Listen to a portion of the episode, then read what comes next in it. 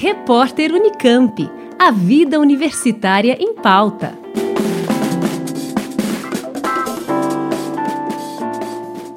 Será que você se lembra quem e como você era logo no início da pandemia? Essa pergunta pode não ser muito fácil, mas provavelmente aquela pessoa era bem diferente da que você é agora. A sensação de ameaça e de estranhamento exigiu diversos recursos psíquicos para que nós conseguíssemos enfrentar esse período de instabilidade. Com a retomada de boa parte das atividades presenciais, é de se pensar como fica a nossa saúde mental depois de tanta coisa. Estudos já apontaram que o impacto psicológico do isolamento social causado pela pandemia varia de pessoa para pessoa. Ainda assim, foi possível notar o agravamento de quadros de ansiedade e depressão. O psicólogo João Paulo Machado de Souza da Faculdade de Medicina de Ribeirão Preto, da Universidade de São Paulo, explica. A ansiedade, ou na verdade os transtornos de ansiedade, né, vem do funcionamento anormal da nossa reação a uma ameaça. A pandemia, ela trouxe uma situação de ameaça concreta, com a contaminação por um vírus, e uma série de incertezas de outras ordens, como por exemplo sobre a sobrevivência e a saúde geral de pessoas queridas, a manutenção do emprego, a manutenção das condições de vida. Então, todos nós fomos concretamente ameaçados. A ameaça do ambiente aumentou. Diante dessa situação de estresse, a volta do convívio social pode ser benéfica para aqueles que mais sofreram na quarentena.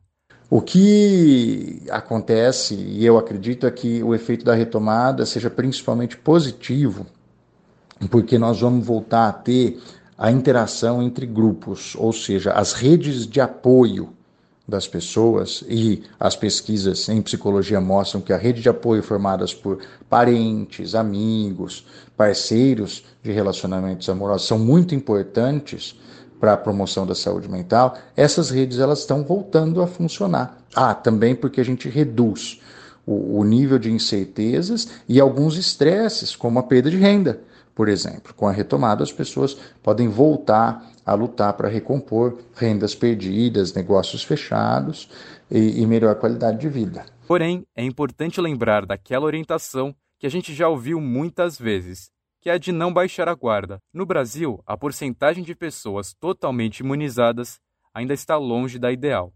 Além disso, a ameaça de variantes mais contagiosas, como a Delta, já existe. A professora Ana Maria Lofredo, do Instituto de Psicologia da USP, analisa esse cenário ainda de incerteza.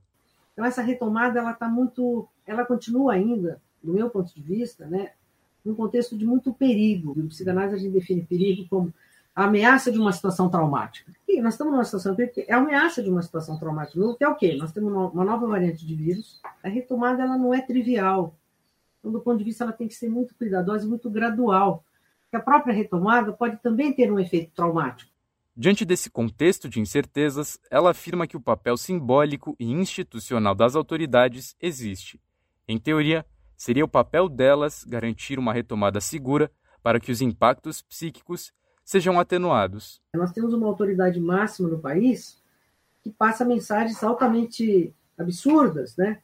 sobre algo que é perigoso e que desde o ano passado é dito que não é. E digamos que cabe às autoridades, nos mais variados âmbitos, assumirem uma posição simbólica e de alguma forma possam reconhecer que as pessoas estão nesse estado de vulnerabilidade ainda agora.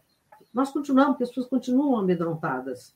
Conversei com o psicólogo José Paulo Machado de Souza, da Faculdade de Medicina de Ribeirão Preto da USP, e com a professora Ana Maria Lofredo, do Instituto de Psicologia, sobre a saúde mental na retomada das atividades presenciais. Eu sou André Derviche, da Rádio USP. Repórter Unicamp. A vida universitária em pauta.